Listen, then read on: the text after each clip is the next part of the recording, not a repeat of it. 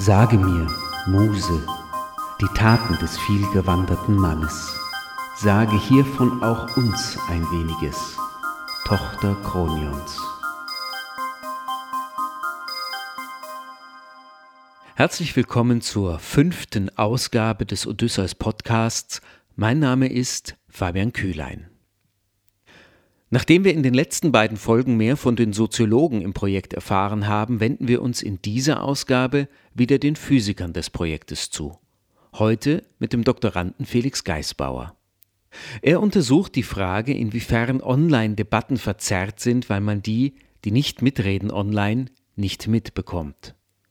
Es gibt kein digitales Räuspern, anders als am Stammtisch. Ja, schön, dass das geklappt hat. Wir reden wie mit den meisten anderen natürlich heute über das Internet, deswegen ist die Tonqualität eine etwas andere, aber der Hörer mag es verzeihen. Felix, wie die anderen Kollegen würde ich dich bitten, kurz einmal ja deinen Werdegang, deinen beruflichen Werdegang, warum die Physik, warum dieses Studium, wo, wo bist du gerade und wie bist du nach Leipzig gekommen, wenn du das uns kurz erzählen würdest.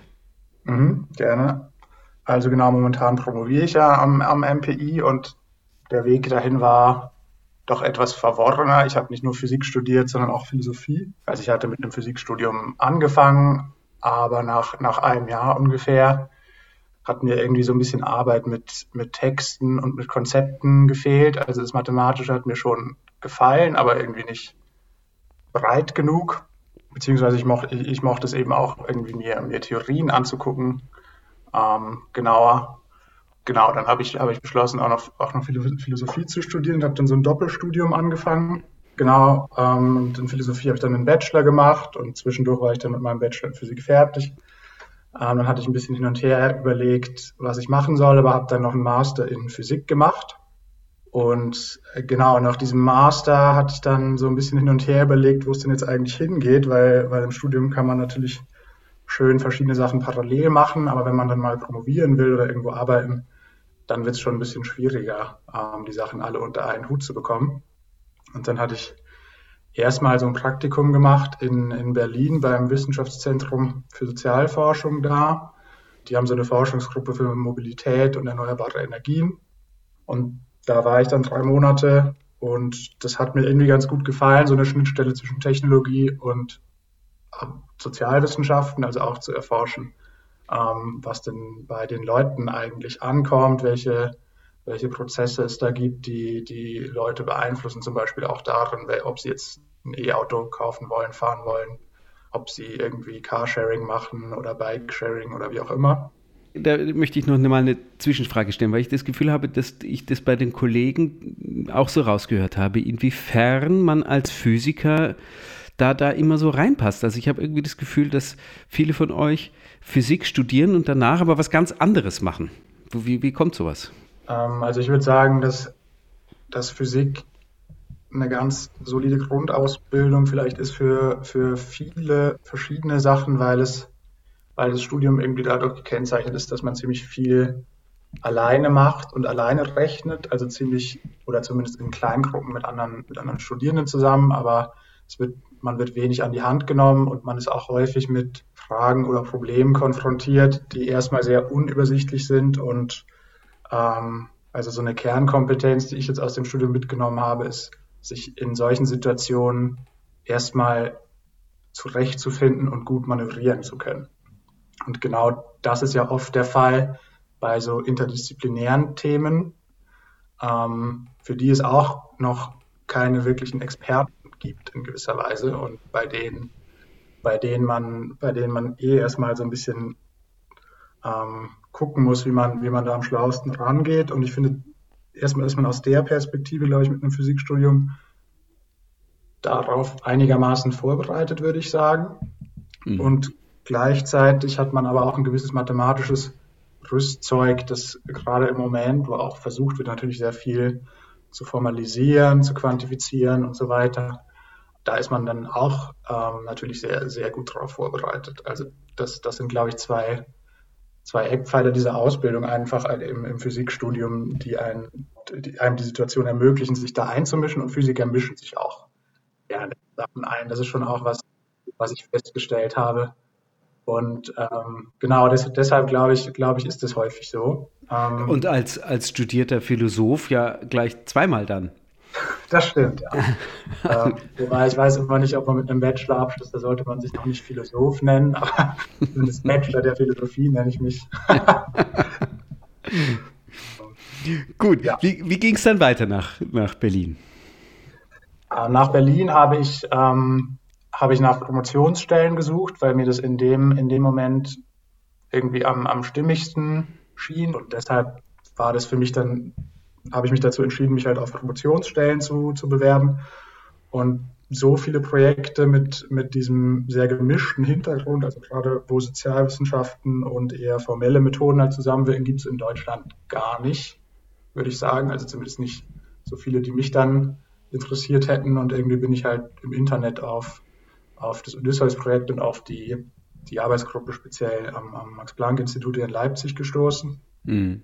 Und hatte dann, wir hatten dann E-Mails ausgetauscht mit, mit Eckart und Sven und es war glücklicherweise genau in dem Moment ein bisschen Geld frei geworden. Also ich hatte die E-Mail glücklicherweise zum richtigen Zeitpunkt einfach geschickt mhm. und uns ein paar Mal getroffen und dann hat es geklappt letztlich.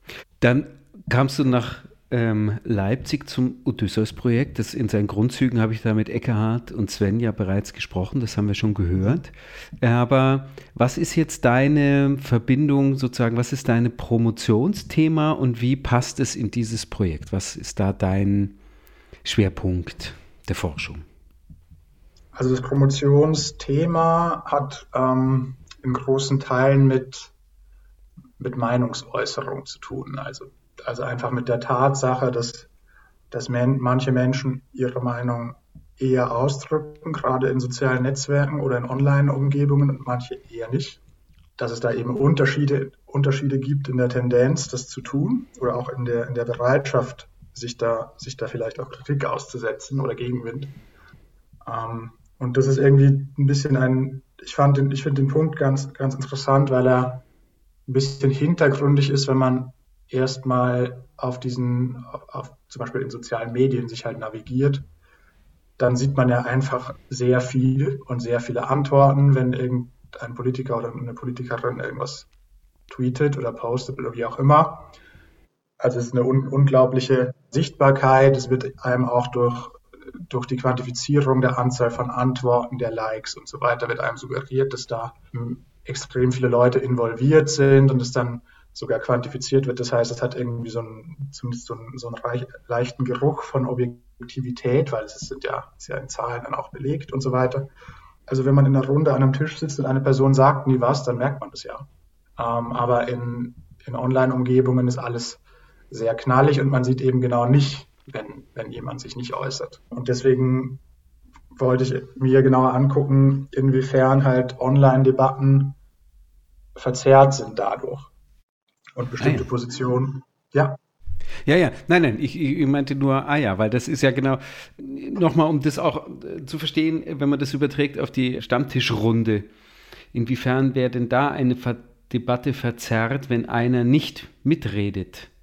Dann hat er halt vielleicht auch nicht, einfach nichts zu sagen. Ja, oder die Person denkt, dass es momentan vielleicht auch gar nicht so sinnvoll ist, selber was zu sagen. Vielleicht findet die Person die ganze Debatte auch absurd und dann okay, ja. vielleicht mal die Stirn gerunzelt oder so. Und das sind halt.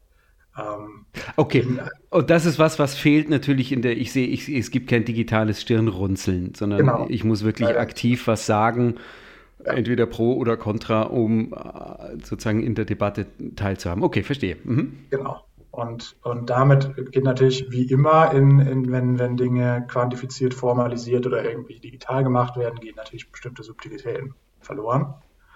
Ähm, und eben auch dadurch, dass es natürlich eine Art, wir nennen das oft Feedback Loop auch oder so etwas in der Art, oder oft wird auch von hybriden Mediensystemen gesprochen. Das heißt, die, die Plattformen und auch Medien, also traditionelle oder klassische Medien wie zum Beispiel Zeitungen, sind ineinander verschränkt, kann man sagen. Also es ist natürlich so, dass sobald eine kritische Masse auf zum Beispiel Twitter erreicht wird, wird wird das, was da diskutiert wird, zu einer Neuigkeit, die auch für klassische Medien interessant wird. Dann werden aber diese Artikel der klassischen Medien möglicherweise wieder in sozialen Medien diskutiert. Mhm. Das heißt, man hat da eine ziemliche Verzahnung ähm, in dieser Medienlandschaft. Und das macht das Ganze natürlich noch ein bisschen ähm, effektvoller. Also die, die, die, wenn, wenn es da eine Asymmetrie gibt, dann ist es nicht nur so, dass die auf einer bestimmten Plattform stattfindet, sondern es gibt dadurch, dass diese, dass diese Medien so eng, so eng miteinander verwoben sind, hat es auch Auswirkungen auf zum Beispiel, wie in Zeitungen berichtet wird oder wie Leute dass Leute denken, dass in Zeitungen eben bestimmte Standpunkte nicht so zu Wort kommen, wie sie zu Wort kommen sollten, einfach nur weil auf sozialen Medien die Meinung, die diese Seite vertritt, vielleicht einfach häufiger sichtbar ist. Ähm, und, und das ist, genau, das ist so ein bisschen die Motivation für die Arbeit. Wie, wie, wie geht man da vor? Was ist so, okay, jetzt hast du, das ist, das möchte ich untersuchen. So, äh, und jetzt? Also ich habe das jetzt bisher auf zwei Arten gemacht. Eine ist eine typische Physiker-Art, nämlich ein Modell zu bauen, das erstmal auch gar nichts mit Daten aus sozialen Medien oder sowas zu tun hat. Das heißt, man, man versucht möglichst einfach eine Interaktion zwischen Menschen in, in einen Algorithmus oder eine Formel zu packen und guckt dann, wie sich unter bestimmten idealisierten Annahmen dieses Modell verhält und kann versucht dann irgendwelche, irgendwelche Schlussfolgerungen daraus abzuleiten, wie es vielleicht auch in sozialen Medien, äh, wie, wie, wie sich so ein bestimmter Effekt auswirken könnte. Und da haben wir so ein Modell gebaut eben für Meinungsäußerung. Das hat, ähm, also das ist eben genau der, der Ansatz, der, der eben e-, eher formal ist und haben da angeguckt, sagen wir mal, es gibt zwei, zwei Gruppen der, der Einfachheit halber, weil man damit dann auch noch ein bisschen besser Mathematik machen kann. Also es gibt zwei Gruppen, die können ähm, die haben unterschiedliche Meinungen, die Meinungen ändern sich auch nicht und die können dann, die sind dann unterschiedlich gut intern und zwischeneinander vernetzt. Und also auf der einen Seite der, der Arbeit, die ich jetzt bisher gemacht habe, steht eben dieses Modell, das unter sehr vereinfachten Bedingungen versucht nachzuweisen, dass, dass unter einigermaßen plausiblen Annahmen Situationen entstehen können, wo, wo zum Beispiel ähm, Minderheiten sichtbarer sind als, als Mehrheiten. Also dass es zum Beispiel so, so Effekte gibt, dass eben bestimmte Minderheiten sehr laut sind, einfach nur weil sie intern sehr gut vernetzt sind und lieber nicht mit den anderen sozusagen reden. Und der Minderheit erscheint es dann halt so, als wäre als wär sie eine Mehrheit. Mhm. Ähm, und das ist jetzt isoliert natürlich, das ist das Gute an einem Modell. Es gibt natürlich noch viel, viel mehr Faktoren, wieso Menschen sich äußern, aber es ist, da kommt jetzt diese die Nelle Neumann ins Spiel, ähm, also Nelle Neumann ähm, geht davon aus, dass eben dadurch, dass, dass Menschen soziale Wesen sind und sehr sensibel, gerade bei sensiblen oder wichtigen oder kontroversen Themen auf ihre soziale Umgebung reagieren. Auch übrigens auf ähm, eher eine gekräuselte Stirn oder sowas oder ein, ein Schulterzucken, ähm, also auch auf sehr subtile ähm, Zeichen, ähm, aber auch eben auf direkten Widerspruch Menschen haben halt Angst vor sozialer Isolation und deshalb wollen sie sich da dieser Isolation nicht aussetzen. Und wenn sie merken, dass die eigene Meinung nicht sehr populär ist zu einer bestimmten Sache, dann werden sie diese Meinung, Meinung eher nicht kundtun, während Menschen, die merken, dass, dass sie eigentlich ähm, relativ gut unterstützt werden, wenn, wenn sie eine bestimmte Meinung äußern oder das auch bei anderen Leuten sehen, dass die sehr gut unterstützt werden, wenn, wenn sie ihre Meinung äußern, die werden das eher tun, die werden eher bereit sein, ähm, öffentlich sich, sich dazu zu bekennen. Und ähm, das ist eine, eine, Theorie, das ist also ein, das ist eben ein Teil der, der Theorie öffentlicher Meinung von, von Elisabeth Müller-Neumann. Und sie sagt, deswegen, jetzt kommen wir zur Schweigespirale, also dieser, dieser Grundpfeiler sozusagen menschlicher, menschlicher Interaktion oder auch äh, menschlicher Furcht, diese menschliche Furcht vor Isolation, die führt eben dazu, dass ähm, oder die kann dazu führen, dass bei bestimmten Themen bestimmte Lager, bestimmte Meinungs Menschen mit bestimmter Meinung immer stiller werden, was dazu führt, dass die Leute, die eine ähnliche Meinung haben, natürlich noch weniger ähm, Support haben und auch stiller werden.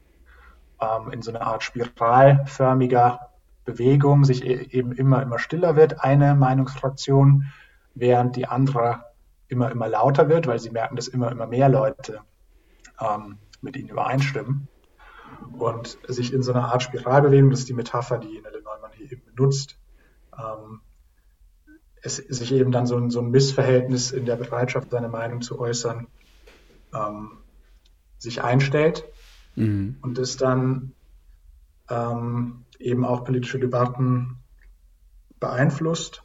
Und das ist aber die Grundlage, auf die, auf die sich so ein bisschen dieses Modell stützt, die jetzt auch nicht vollkommen unplausibel ist, wenn man sich auch das eigene Verhalten mal anschaut. Und unter den Vorzeichen oder unter den Annahmen ist es auf jeden Fall so, dass es diese Effekte geben kann, dass eben bestimmte Positionen sichtbarer sind als andere und das muss nicht unbedingt die Mehrheitsmeinung sein, sondern es kann auch die Meinung einer sehr engagierten, sehr wohl vernetzten Minderheit sein. Ja. Ich muss da nochmal nachfragen. Ähm, mhm. Weil du hast jetzt gerade, also du hast von diesem Modell gesprochen und hast dann gesagt, der Einfachheit halber nehmen wir mal an, es sind äh, nur zwei Meinungen. Und du hast dann auch nochmal gesagt, ja, ähm, bevor du jetzt gerade von der, von der Theorie von der Frau Neumann gesprochen hast, da gibt es ja auch noch andere Faktoren, die uns Menschen ausmachen, aber das wird gar nicht so mit eingebaut, habe ich so den Eindruck. Inwiefern können solche Modelle oder, oder inwiefern, ja, inwiefern können solche Modelle dann stimmen, wenn sie ja doch, ja. also sie gehen ja um über Menschen, um mich, äh, ja. sind aber vereinfacht. Inwiefern ja. darf man trotzdem davon ausgehen, dass das richtig ist? Also Modelle haben, haben ein paar Funktionen, würde ich sagen. Eine davon ist es, dass man erstmal testen kann, ob selbst unter den absolut vereinfachten Annahmen, die man trifft, ähm, der Effekt, den man erwartet, dann ähm, wirklich eintritt. Ähm, und zweitens ist es natürlich so, dass man, dass ein Modell dazu zwingt, bestimmte Annahmen oder auch ähm, bestimmte Aspekte einer Theorie so zu verdeutlichen, dass ich sie formalisieren kann. Ähm, und das heißt, man kann sich dann nicht mehr so gut hinter nebulösen Aussagen verstecken. Mhm. Und das äh, hast du gemacht oder das ist das, was du machst auch als Teil deiner Promotion? Das ist teilweise das, was ich mache, genau, nur, nur das Modell ist momentan noch zu simpel. Also momentan kann ich es ähm, noch nicht mit, mit irgendwas vergleichen, aber das Modell bezieht sich auf eine dynamische Entwicklung. Das heißt, man müsste longitudinal, sagt man dazu in den Sozialwissenschaften, das heißt, man müsste sich über die Zeit ähm, eine Tendenz der Bereitschaft zur Meinungsäußerung in der Gesellschaft anschauen. Und ähm, bisher haben wir immer nur so Schnappschüsse, das heißt bestimmte, eine Wahl zum Beispiel. Aber das, also das, das Interessante, was ich dann eben ähm, an der empirischen Arbeit, die ich dann als zweiten Ast sozusagen ähm, verfolge, ist eben, dass wir da eine Methode entwickelt haben, wo man sich dem zumindest nähern kann. Mhm. Ähm, und das das war, waren, haben wir auf Twitter gemacht zur, zur Wahl, eben zur, zur Landtagswahl in Sachsen letztes Jahr ähm, unter anderem. Und da haben wir eben eine Methode entwickelt, wo man, also es gibt unterschiedliche, auf Twitter gibt es unterschiedliche Grade der Passivität, würde ich sagen. Also es gibt bestimmte Dinge, die man machen kann, die ähm, nicht so riskant sind für den Einzelnen, wo man sich nicht so der Kritik aussetzt bei anderen. Und das heißt, es ist ein ganz guter Proxy, sagt man häufig. Ähm, also eine, eine, ganz gute ähm, ja, Art der Einschätzung, ähm, welche Gruppen sich eher äußern und welche nicht. Also wenn, auf, auf Twitter haben wir eben geguckt, ähm, welche Leute teilen bestimmte Inhalte von bestimmten politischen Figuren, von bestimmten Parteien und so weiter ähm, zu dieser Wahl und haben dann eben gesehen, dass es da bestimmte Verhältnisse gibt zwischen, zwischen diesen groben Lagern. Wir haben das jetzt erstmal ganz grob unterteilt in drei politische Lager in dem Fall. Also es war ein eher linkes, linksliberales Lager, ein, ein Mitte- bis Mitte-Rechts-Lager und dann gab es eben auch ein rechtes Lager. Mhm. Und wir haben uns angeschaut, wer teilt eben Inhalte von, von diesen verschiedenen Lagern und wer mischt sich aber auch in Debatten ein. Also wer, wer ist dann wirklich auch aktiv in Diskussion, gerade unter diesen wichtigen politischen Figuren. Das hat ja dann immer so eine Signalwirkung. Wenn dann nur negative Dinge unter, unter bestimmten Politikern stehen, dann ist es natürlich ein gewisser Eindruck, der da erweckt wird, dass, die, dass diese Person so unpopulär wäre oder bestimmte Inhalte halt einfach nicht gut ankommen.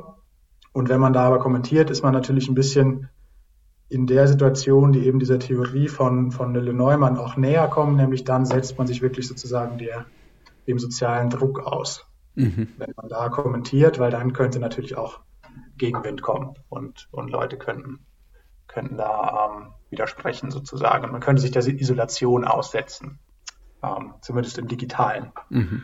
Ähm, und das heißt, wir haben eben verglichen, wer teilt bestimmte Dinge und wer ist aber aktiv in der Debatte. Und da haben wir auch ähm, starke Unterschiede gefunden zwischen den verschiedenen Lagern.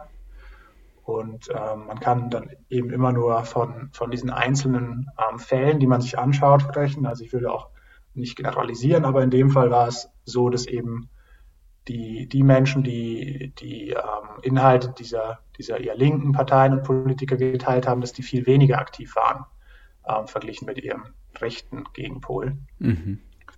Und ähm, damit sozusagen, wenn jemand, der jetzt ganz unschuldig auf ähm, alles auf, gelesen hätte, was unter den Tweets dieser Politiker und Politikerinnen und Parteien steht, dann hätte die Person auf jeden Fall den Eindruck gehabt, dass es ähm, dass, dass es mindestens ausgeglichen ist, das Verhältnis zwischen, zwischen ähm, Verfechtern dieser linken und dieser eher rechten Position, obwohl, wenn man sich die, diese, diese ganzen Shares oder Retweets anguckt, es eigentlich viel mehr auf dieser linksliberalen Seite gab, als auf dieser eher rechten.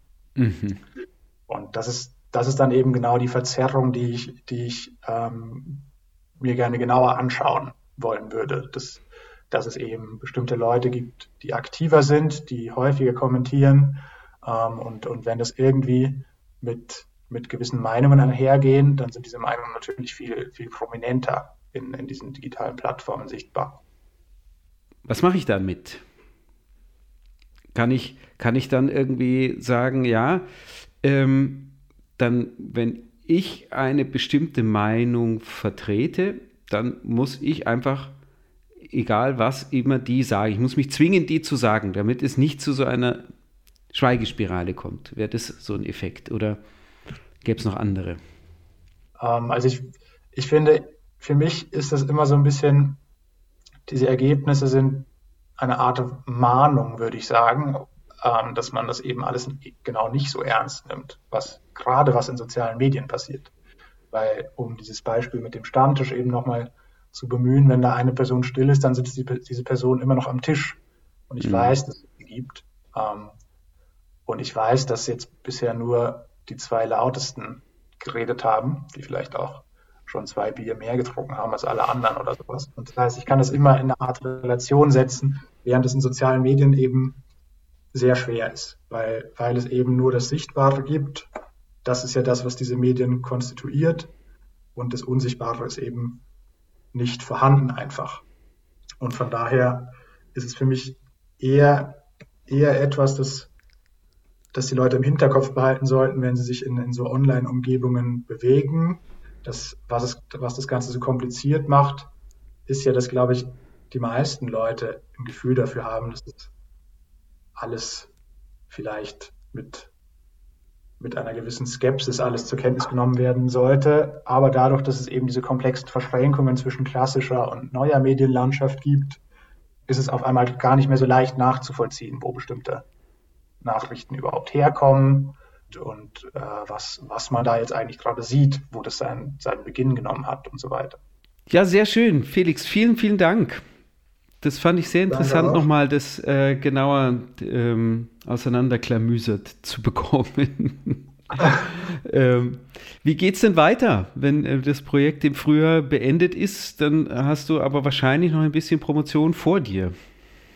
Genau, also ich bin noch bis zumindest bis nächsten November am Institut und ich hoffe, bis dahin bin ich dann auch fertig. Ähm, aber langsam werbe ich mich schon mal für für Stellen danach. Also ich will schon erstmal in der Wissenschaft bleiben. Aber jetzt sozusagen kommt das, kommt ein Nadelöhr, mhm. äh, also der Übergang vom, vom, vom, äh, von der Promotion zum Top-Postdoc ist halt immer ähm, so ein bisschen, so ein bisschen, ja, da muss man schon ein bisschen suchen auch und hoffen, dass, dass gerade was frei ist. Genau, das, das werde ich auf jeden Fall nächstes Jahr angehen und die Promotion ist ja auch noch aufgeschrieben werden und so ein, zwei Paper. Also ist noch ganz gut was zu tun bis dahin. Sehr gut. Ja, äh, ich wünsche dir viel Glück dazu und danke, danke für das Gespräch. Ciao. Ciao. Das war die fünfte Ausgabe des Odysseus Podcasts mit dem Doktoranden Felix Geisbauer.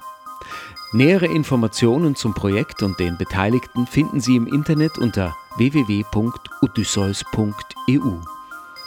Odysseus wird hier wie immer mit zwei C geschrieben. Unter dieser Adresse finden Sie auch alle Informationen zur Abschlusskonferenz des Projektes vom 7. bis 9. Juni 2021, die online stattfinden wird und zu der Sie, liebe Hörerinnen und Hörer, sehr herzlich eingeladen sind. Wir hören uns wieder, wenn Sie möchten, in der nächsten Folge. Herzlichen Dank für Ihr Interesse. Auf Wiederhören, Ihr Fabian Kühlein.